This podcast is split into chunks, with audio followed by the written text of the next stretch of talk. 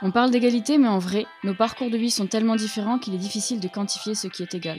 On avance dans notre train-train quotidien, parfois sans trop se soucier de qui on croise. À défaut d'être égaux, nous sommes semblables. On parle d'inclusion sans blabla, mais ça veut dire quoi? Inclure sans blabla, c'est permettre à plus de 200 000 personnes de trouver le chemin vers la formation ou l'emploi.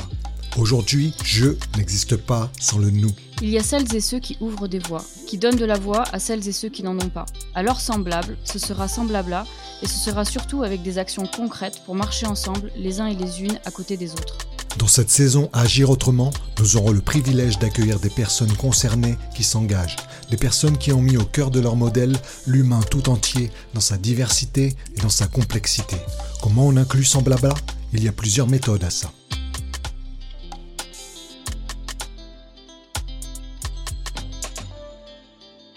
De grandes études, des missions humanitaires très jeunes, une volonté assumée de s'impliquer pour les autres, c'est dans votre enfance que sont ancrées les racines de votre engagement. Vous avez grandi en Guadeloupe et très tôt avez fait face à l'injustice sociale comme à de fortes tensions entre communautés. De cette jeunesse, vous puisez la volonté d'agir pour les autres. Plus tard, vous passerez plusieurs mois en Inde et y découvrirez le microcrédit auquel vous consacrerez un mémoire. Cet outil ne sera pas qu'un objet d'étude. Grâce à lui, vous allez prendre conscience des ressorts que l'économie peut offrir au service du développement et de l'indépendance.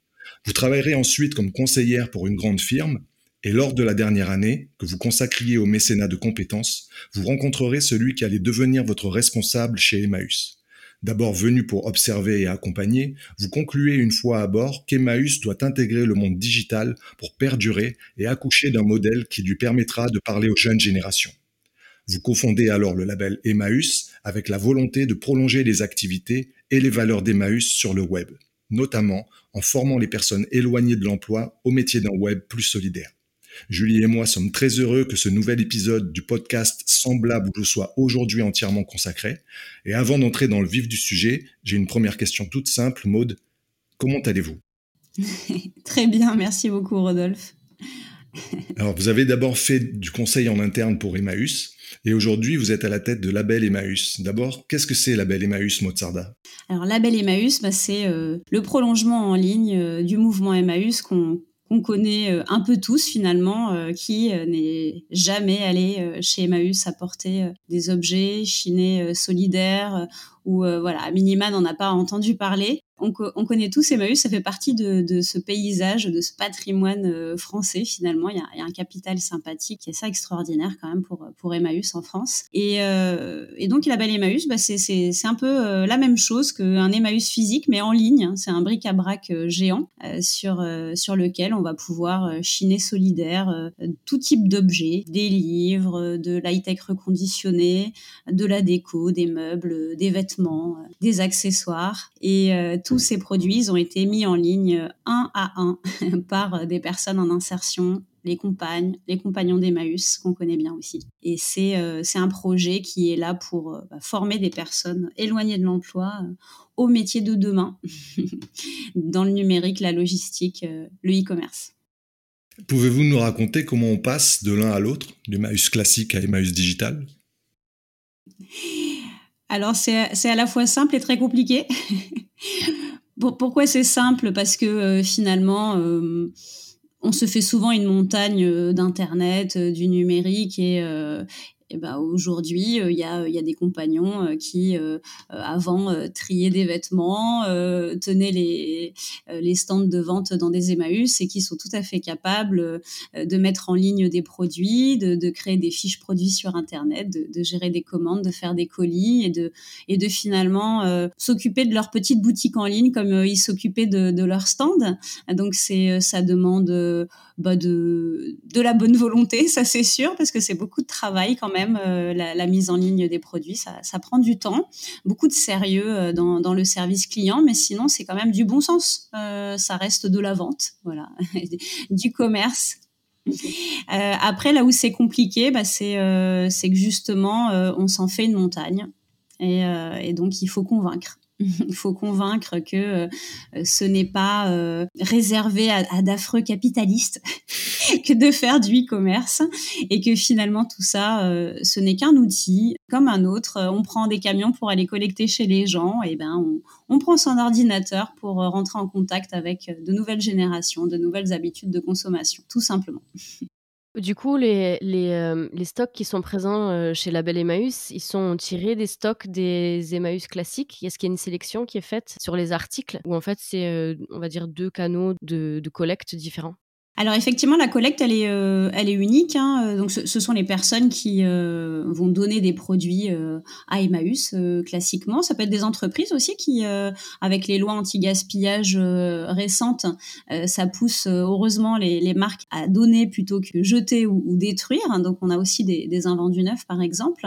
Et donc dans tous ces dons qui nous sont faits, il y a un tri qui alimente les boutiques physiques et qui aujourd'hui alimente aussi la, la boutique en ligne. Alors tous les Emmaüs pas forcément une boutique en ligne sur label non plus. Hein.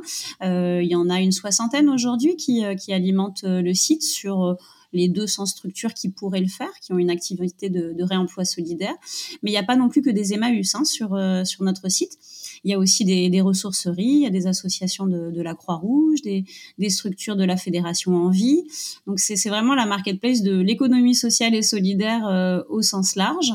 Et donc dans, bah, dans tous ces produits qui sont donnés, euh, il, y a il y a un tri. Euh, alors ça va être des critères différents qui, qui dépendent un peu de la structure. Elle est complètement autonome dans le choix de ce qu'elle veut vendre en ligne. Forcément, ça met plus de temps de vendre un produit en ligne que de le vendre en magasin. Ça demande beaucoup plus de travail. donc elle va avoir tendance à privilégier des produits qui sortent un peu de l'ordinaire pour lesquels il n'y a pas forcément de vendeurs local, d'acheteurs pardon localement. Voilà, donc souvent vintage, un peu de collection. Mais il y a aussi des produits euh, très accessibles, pas chers du tout, euh, des livres à 2 euros. Euh, donc il y, a, un peu de tout finalement. Et du coup, c'est géré en local, c'est ça que vous expliquez C'est une marketplace en fait? Tout à fait. C'est vraiment le fonctionnement du marketplace et bah, c'est à la fois volontaire euh, pour euh, permettre à des personnes de vraiment monter en compétence. Donc euh, le, compagnon chez Emmaüs qui va gérer sa boutique en ligne sur label, il va vraiment passer par tous les stades de, des tâches en fait du e-commerce. Hein. Il, il, sélectionne, il fait du shooting photo aussi, il peut faire de la retouche photo, il va faire de la rédaction web pour son annonce, faire du service client, de, de, de la logistique, du conditionnement. Et donc voilà, c'est à travers toute cette chaîne de compétences qui va apprendre plein de choses, dans plein de métiers et d'univers différents. Et ça se, bah, ça se vérifie, hein, parce que nous, on est une entreprise d'insertion. Donc, on a des personnes qui sont en insertion dans nos équipes. Euh, aujourd'hui, on a 200 structures de l'économie sociale et solidaire qui vendent sur, euh, sur Label Emmaüs. Donc, euh, finalement, on fait de l'insertion à la fois chez eux, indirectement, avec leurs salariés, les personnes qu'ils accueillent, et puis nos propres équipes. Hein. Nous, on a 60 salariés dans la coopérative Label Emmaüs et il y a plus d'un tiers euh, en parcours d'insertion. Et euh, bah, les taux de sortie sont quand même euh, assez impressionnants. Enfin, on est entre 70 et 85% de taux de sortie positive selon les, années. donc oui, ça marche bien. Et, ça ne marche pas que pour aller travailler dans un entrepôt logistique. voilà, il y a absolument personne qui est parti travailler chez Amazon de, après être passé en insertion chez, chez Label Emmaüs. donc on, on, peut faire, voilà, on peut se servir de ses compétences dans plein d'univers euh, différents. Euh, là, en vous écoutant, on, le devine, mais pourriez-vous nous dire ce que sont les valeurs qui guident le travail d'Emmaüs, la belle Emmaüs, pardon?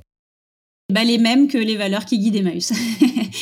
C'est-à-dire que c'est les valeurs, moi, qui m'ont fascinée quand euh, je suis arrivée dans, ce mouvement. C'est de ne pas faire pour les gens, mais de faire avec les gens. Euh, donc, on va réfléchir à une activité économique euh, avec au cœur de cette activité les personnes qu'on accueille et qu'on a envie d'aider dans la vie. Donc, ça, ça ne sert à rien de créer une activité qui ne sera pas un support d'insertion professionnelle, qui ne sera pas une passerelle pour ces personnes-là. Donc, ça veut dire avoir les outils adaptés, les procédures de travail adapté pour qu'ils soient au cœur de, la machine euh, avec nous, qu'ils soient au cœur de la gouvernance aussi, donc qu'ils aient une place dans les décisions, les orientations, que voilà, ils aient droit au chapitre. On n'utilise pas le mot bénéficiaire, par exemple, chez Emmaüs. Nous n'avons pas de bénéficiaires. nous avons des, euh, des compagnons, des, salariés, des, personnes qui, voilà, qui font euh, des sociétaires d'une coopérative, qui sont des personnes qui sont actrices du projet. comme n'importe quelle autre personne. Et puis, il y a la valeur de pousser toujours plus loin la, la lutte contre les exclusions.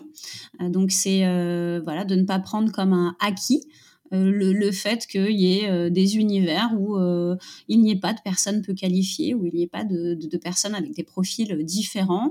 donc bah, le monde de la tech, c'est un monde qui est particulièrement discriminant. il y a déjà que 17% de femmes dans ce monde, donc ça c'est grave. On est même en dessous de, des 22% de la moyenne européenne, qui est déjà pas terrible. Et puis alors n'en parlons pas côté profil académique. À part des bacs plus 5 d'école de commerce et d'ingénieurs, bah, il y a voilà, c'est compliqué de trouver autre chose. Donc, bah, c'est pas parce que c'est comme ça que c'est impossible que des personnes avec d'autres profils euh, s'insèrent. Et donc, voilà, on aime ce type de challenge chez, chez Emmaüs aussi. Aller là où on nous attend pas, dans des univers ultra concurrentiels. Et, chez la belle Emmaüs, c'est très fort, cet état d'esprit euh, un peu frondeur. Tant mieux, il en faut. Sinon, on resterait sur quelque chose de, de conventionnel on se demandait ce qui avait motivé l'arrivée de Emmaüs dans le e-commerce, mais surtout on voudrait savoir qu'est-ce qui vous a motivé, vous, mode, pour porter ce type de projet? Ça faisait quelques années que j'étais à Emmaüs France, la, tête de réseau du mouvement, et bah, j'avais le virus Emmaüs, quoi. voilà, au bout de 4-5 ans déjà, à circuler un petit peu partout en France à la rencontre des Emmaüs, je trouvais que ce mouvement était extraordinaire, d'innovation, de, de, lutte, quoi. Vraiment, c'est un, un mouvement de, de, résistance, de combat, et en même temps très moderne. Et c'était pas forcément vu comme ça en externe, hein, forcément, quand je parlais avec des, des personnes de mon ancienne vie. de ma vie chez, chez Accenture ou de ma vie en école de commerce.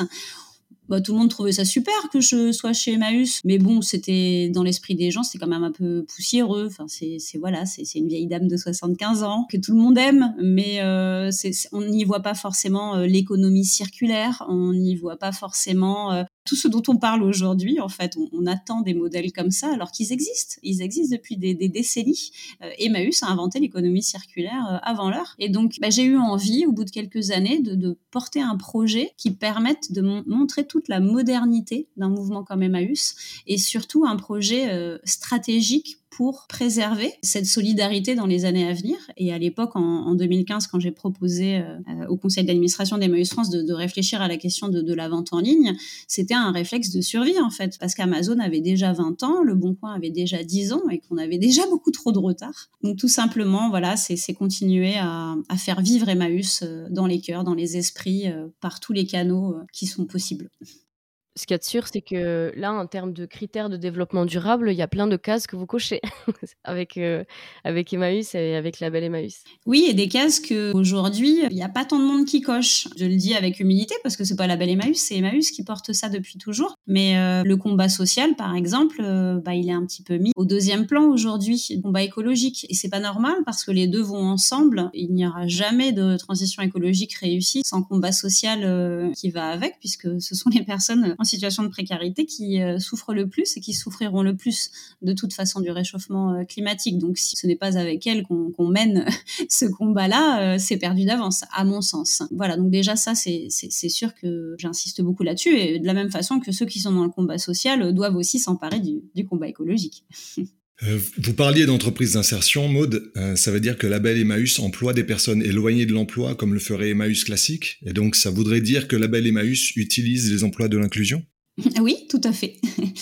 Et d'ailleurs, très vite, hein, euh, on s'est créé euh, en 2016 et euh, en 2017, on lançait notre première entrepôt logistique, nous permettant de devenir entreprise d'insertion. On est agréé avec le département du 93 et désormais aussi avec celui du 47 dans le Lot-et-Garonne, puisqu'on a un deuxième entrepôt logistique dans ce département. Aujourd'hui, il y a une vingtaine de postes d'insertion sur les 60 salariés de, de Label Emmaüs.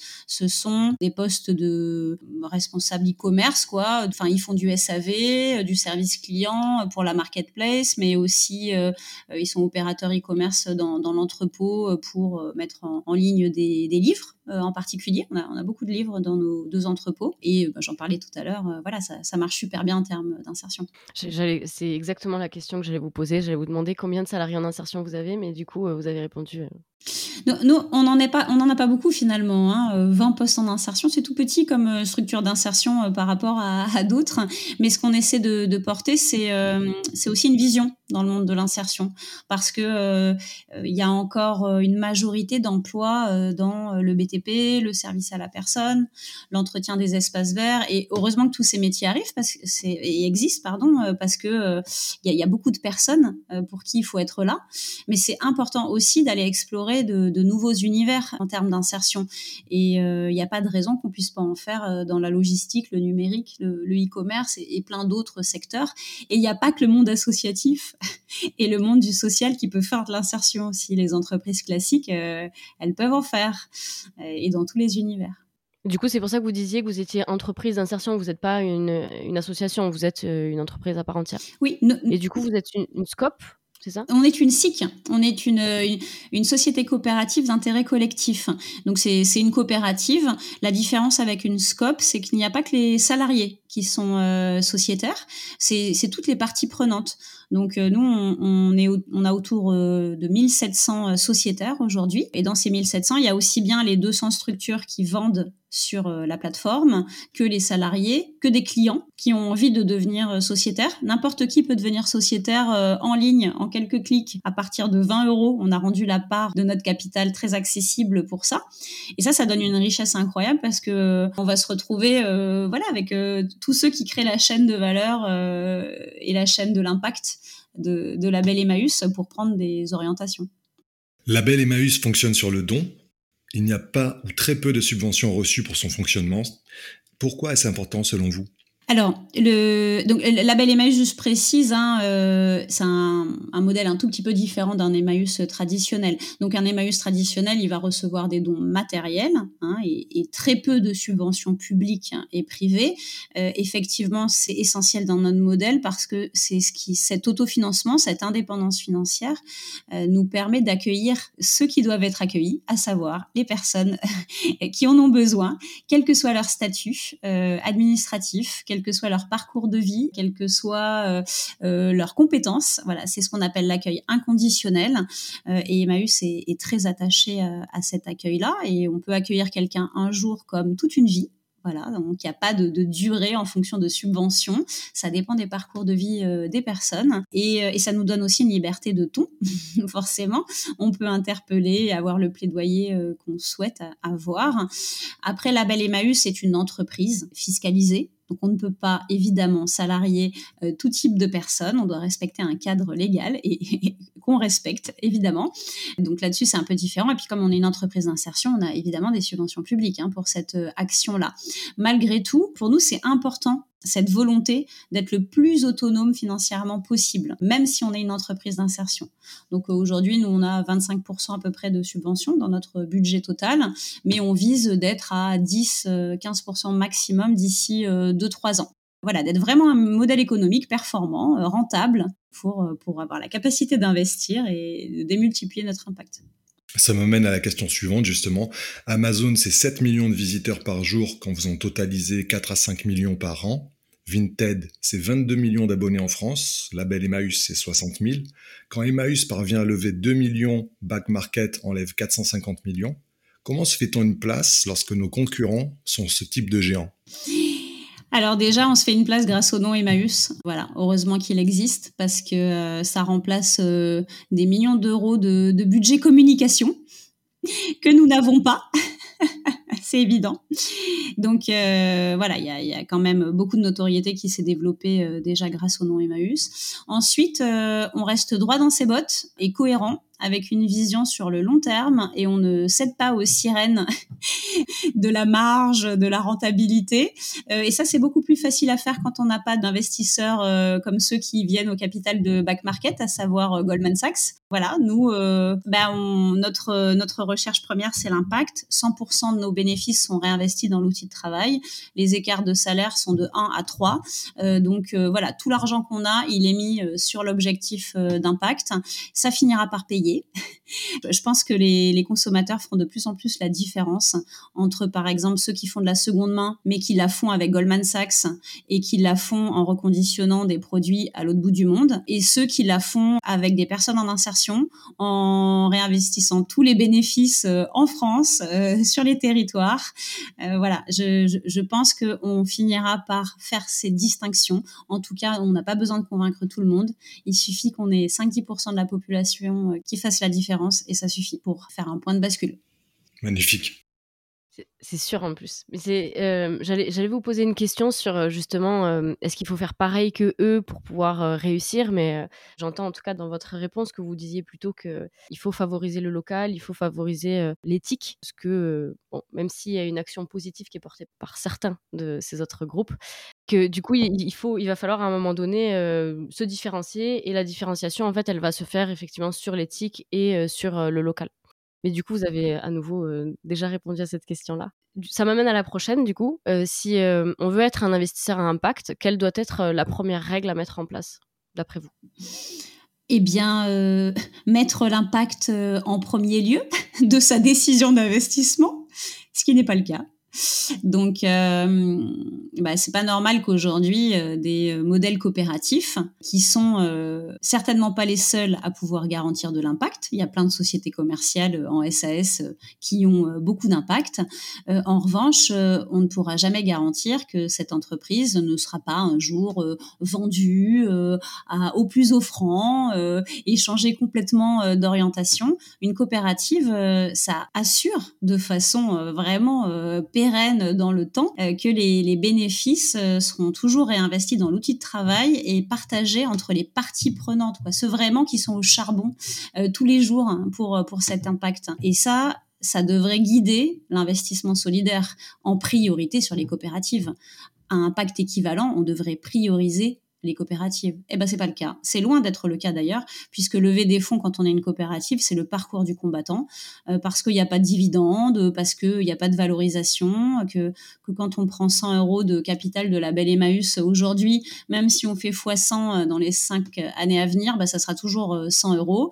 Euh, et donc ça, décorréler la rémunération du capital et l'impact, les investisseurs ils savent pas le faire pour l'instant. Voilà. C'est alors à la limite que de nouveau Goldman Sachs, décidément c'est leur quart d'heure aujourd'hui, euh, savent pas le faire. Bon, ça peut s'entendre. Je pense qu'il y a vraiment aujourd'hui une urgence à ce que les fonds publics J'envoie un petit message à la BPI, euh, euh, voilà, euh, la Banque des Territoires par exemple, et, a investi dans le capital de la Belle Emmaüs, donc comme quoi, voilà, c'est possible. il faut que les fonds publics soient prioritairement orientés vers ce type de, structure pour montrer l'exemple, pour montrer la voie. C'est sûr que ça dénote clairement avec les actualités qu'on voit, avec la distribution des, dividendes aux différents actionnaires, au détriment, on va dire, des équipes, des salariés, des personnes qui sont charbon comme vous disiez. En tout cas, je précise, moi personnellement, c'est ça ça m'émeut en fait de parler de tout ça parce que je me dis qu'il y a encore vachement d'espoir que on ait des sociétés qui, qui se transforment et qui qui passent au-delà de, de, toute cette partie-là en fait, de placer l'impact effectivement avant toute la partie financière qui qui nous motive au final pour rien parce qu'on l'emportera pas avec nous quoi donc bon enfin bon je te, je te, laisse passer à la question suivante non, mais je te, rejoins pleinement. Ça, ça fait du bien de vous écouter parler, Maud. Ça fait vraiment du bien d'entendre ce que vous dites. Et donc, moi, la question suivante, euh, c'est quelque chose que j'avais lu en faisant les recherches pour vous interviewer aujourd'hui. Donner une seconde chance à ceux qui n'en ont jamais eu une première, c'est une pensée que vous diffusez. Euh, la belle école semble être votre plan dans ce sens. Du coup, est-ce que vous pouvez nous parler de la belle école? Bah, La belle école, c'est euh, le rêve de... D'aller jusqu'à la certification des compétences. Euh, chez Emmaüs, euh, il n'y a jamais eu de diplôme. Et, euh, et c'est vrai que moi, j'étais assez frappée par le fait qu'il y a quelques années, il y avait même des, salariés qui avaient honte de mettre le nom Emmaüs sur un CV pour s'insérer. Et moi, j'ai voulu renverser cette pensée-là. J'ai voulu que les, les, personnes, à la fin, soient fières de, de ça, de, de, pouvoir mettre la belle Emmaüs sur euh, leur CV et de dire euh, qu'ils ont décroché un diplôme. Et donc, la belle école, c'est né en 2019. Au début, euh, on a été soutenu par la Grande École du Numérique. C'est comme ça qu'on a lancé notre première promotion. on a testé six mois de formation au e-commerce avec des personnes peu qualifiées nos apprenants, ils ont euh, le bac euh, maximum, quoi. Euh, pour la plupart. Et, beaucoup d'entre eux n'ont pas le bac. Donc voilà, ils arrivent avec, ils sont assez fâchés même avec l'école. Hein, c'est pas mal des profils de, décrocheurs. Et finalement, ils sont capables de, de, relever un défi qui est quand même incroyable quoi. En à peine six mois, ils vont décrocher une certification d'équivalence bac plus 3 avec un jury extérieur qui vient euh, les noter. Et c'est un diplôme euh, d'État hein, euh, au RNCP. Donc ça, c'est enfin, voilà, c'est une très grande fierté. Ils sont aujourd'hui 86% à décrocher la certification au bout du parcours de formation. Et ils sont concepteurs, designers UI. alors malheureusement, ça suffit pas à faire tomber les barrières qui existent dans le monde de la tech, mais certains arrivent quand même à décrocher des alternances, par exemple, continuer avec la formation qualifiante. Et beaucoup vont travailler dans des PME, des TPE, comme euh, responsables e-commerce. Ils savent faire un petit peu de tout, en fait. Ils savent faire du graphisme, ils savent faire un petit peu de développement informatique, ils, savent définir une stratégie digitale, ils sont community managers, etc., etc. Des vrais couteaux suisses. Et euh, en tout cas, en termes d'insertion, ça, ça marche euh, très, très bien. Pas spécialement dans la tech, mais dans d'autres univers. Je, rebondis sur ce que vous dites là avec toutes les compétences que ces personnes peuvent avoir. Est-ce que vous travaillez avec d'autres associations, entreprises d'insertion que celles du réseau Emmaüs, du réseau Envie, etc., sur vos achats par exemple? Est-ce qu'il y a d'autres structures? Est-ce que c'est dans la politique aussi de, de l'entreprise en fait de bosser en priorité avec des entreprises d'insertion sur différents sujets? Et si oui, quels exemples vous auriez à nous partager? Oui, alors euh, ça, on essaie de l'appliquer euh, dans tout, hein, euh, y compris là où est notre argent. C'est ça le plus important. Donc, bah, on est au crédit coopératif, par exemple. Après, dans les transporteurs, c'est jamais simple de trouver des solutions éthiques. Et c'est sûr que voilà, alors on essaie en tout cas de choisir ce qui est le plus écologique. les, pratiques commerciales sont vraiment scrutées de près chez nous, euh, les pratiques aussi envers les clients. Donc, par exemple, le retour, euh, il est payant. On essaie de le limiter au maximum. Il y a moins de 4% des commandes qui sont euh, remboursées et qui font l'objet d'un retour. Il y a 80% des vendeurs qui utilisent que de l'emballage de récupération. Voilà, il y a plein plein de choses comme ça sur lesquelles on va alors que ça ne va pas faciliter les commandes c'est pas ça qui va nous faire euh, gagner des clients, euh, mais euh, où on essaie d'avoir évidemment le moins d'impact négatif possible en faisant du e-commerce. Et ça, déjà, enfin, c'est une idée reçue hein, que le e-commerce c'est pire que le commerce physique. Ça, ça dépend juste des pratiques commerciales, et, et c'est le cas pour tous les secteurs d'activité en fait. Il n'y a pas un secteur qui est mauvais par essence. ça dépend juste des pratiques qu'il qui va avoir à l'intérieur de, de ce secteur. Du coup, vous restez très aligné avec les valeurs de Emmaüs et de la belle Emmaüs, même dans vos pratiques euh, en interne. Nous, on a un, super outil qui s'appelle le marché de l'inclusion, euh, qui permet, euh, par exemple, de trouver un traiteur pour un déjeuner d'équipe ou pour des séminaires, etc. Est-ce que vous, il y a des actions comme ça que vous allez chercher dans des entreprises d'insertion? Ah bah complètement. Bah déjà, par exemple, tous les séminaires, les AG, etc. Euh, on n'a jamais eu euh, autre chose qu'une entreprise d'insertion pour euh, venir tenir la restauration. Mais nous, c'est, enfin, je veux dire, c'est une seconde nature. On se pose même pas la question. effectivement, c'est aussi pour, ça, que je vous la pose. c'est pour ça qu'on fait partie de, de l'alliance des licornes aussi, licorne avec deux O, avec Enercop, Railcop, Common, Télécop, la Nef. voilà, on est toutes des SIC dans des univers euh, professionnels euh, très très différents, euh, mais on essaie de montrer que des alternatives solidaires sont possibles à créer partout dans l'énergie, la mobilité, etc. Et on fait beaucoup de coopération économique aussi entre nous. On parle à nos clients respectifs des solutions des autres et on lève même des fonds ensemble. Voilà, c'est aussi pour montrer que dans l'économie, on peut être dans une coopération et sortir de ce culte de la, la compétition à tout va que j'ai appris en business school, évidemment. Oui, c'est sûr. on, se déconstruit après. en fait, on voit que dans la vraie vie, on peut faire différemment. Et, et ça marche aussi avec les clients. côté positif. À vous entendre, Maud, on, se rend compte de, ce que ça représente que d'emmener Emmaüs dans le monde digital et on mesure combien c'est combien c'est pas une mince affaire. Quelles ont été vos plus grandes ressources ou vos soutiens tout au long du parcours?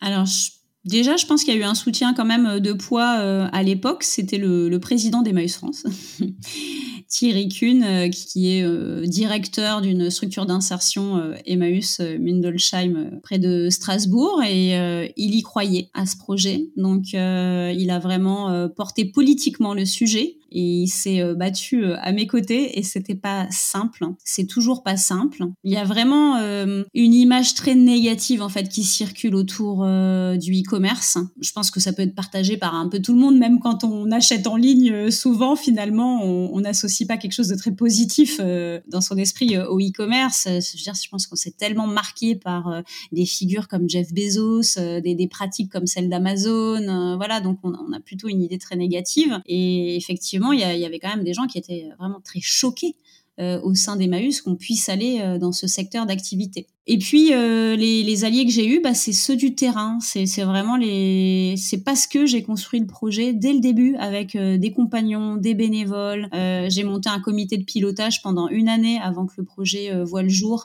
où tous ensemble on a phosphoré, on a réfléchi. j'ai pris leur avis. j'ai, enfin ça, vraiment on a construit ensemble le projet, même les maquettes du site, on, on les a réfléchis ensemble. Ils avaient jamais vu ça, les prestataires. On, on arrivait à 10 en réunion euh, avec l'agence digitale, euh, avec des compagnons euh, de, de l'autre bout de la France, avec des bénévoles de, de 75 ans. Enfin.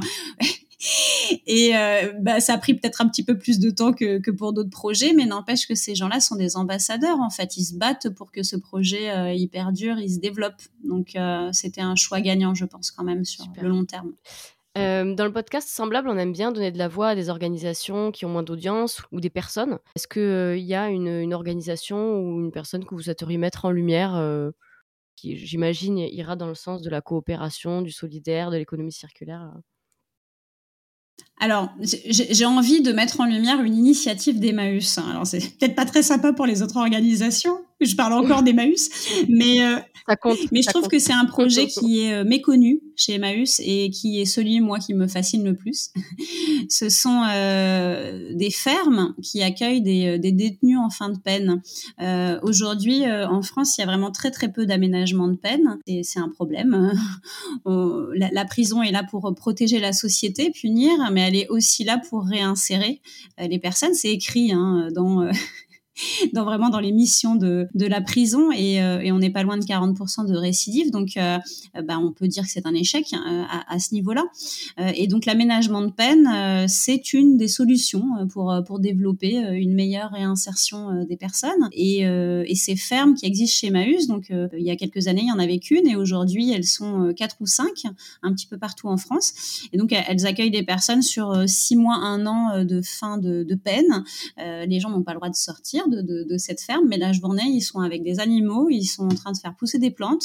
Euh, le week-end, leur famille peut venir euh, les voir, euh, les enfants viennent voilà nourrir les animaux avec eux et, bah, ils se raccrochent petit à petit à, la société après de, très longues peines pour pour certains. Et eux, ils ont un taux de récidive qui, doit être moins de 10%. Donc voilà, si moi j'aimerais qu'on arrive à avancer sur ces questions-là de façon rationnelle, posée, sans débat idéologique, juste en regardant les chiffres et en voyant ce qui marche et ce qui marche pas. Du coup, est-ce que vous pourriez, est-ce que vous pourriez pardon, préciser comment elle s'appelle cette initiative Est-ce qu'elle a un nom particulier bah, c'est les fermes d'Emmaüs, hein, donc euh, voilà, il y, y, a la ferme de Moyenbry, euh, il y, y, en a d'autres euh, qui sont plus vers Pau, il y en a qui sont en Bretagne, il y en a, y en a plusieurs. Vous aviez dit, vous avez dit qu'il y en avait combien tout à l'heure Je pense qu'il y en a cinq aujourd'hui.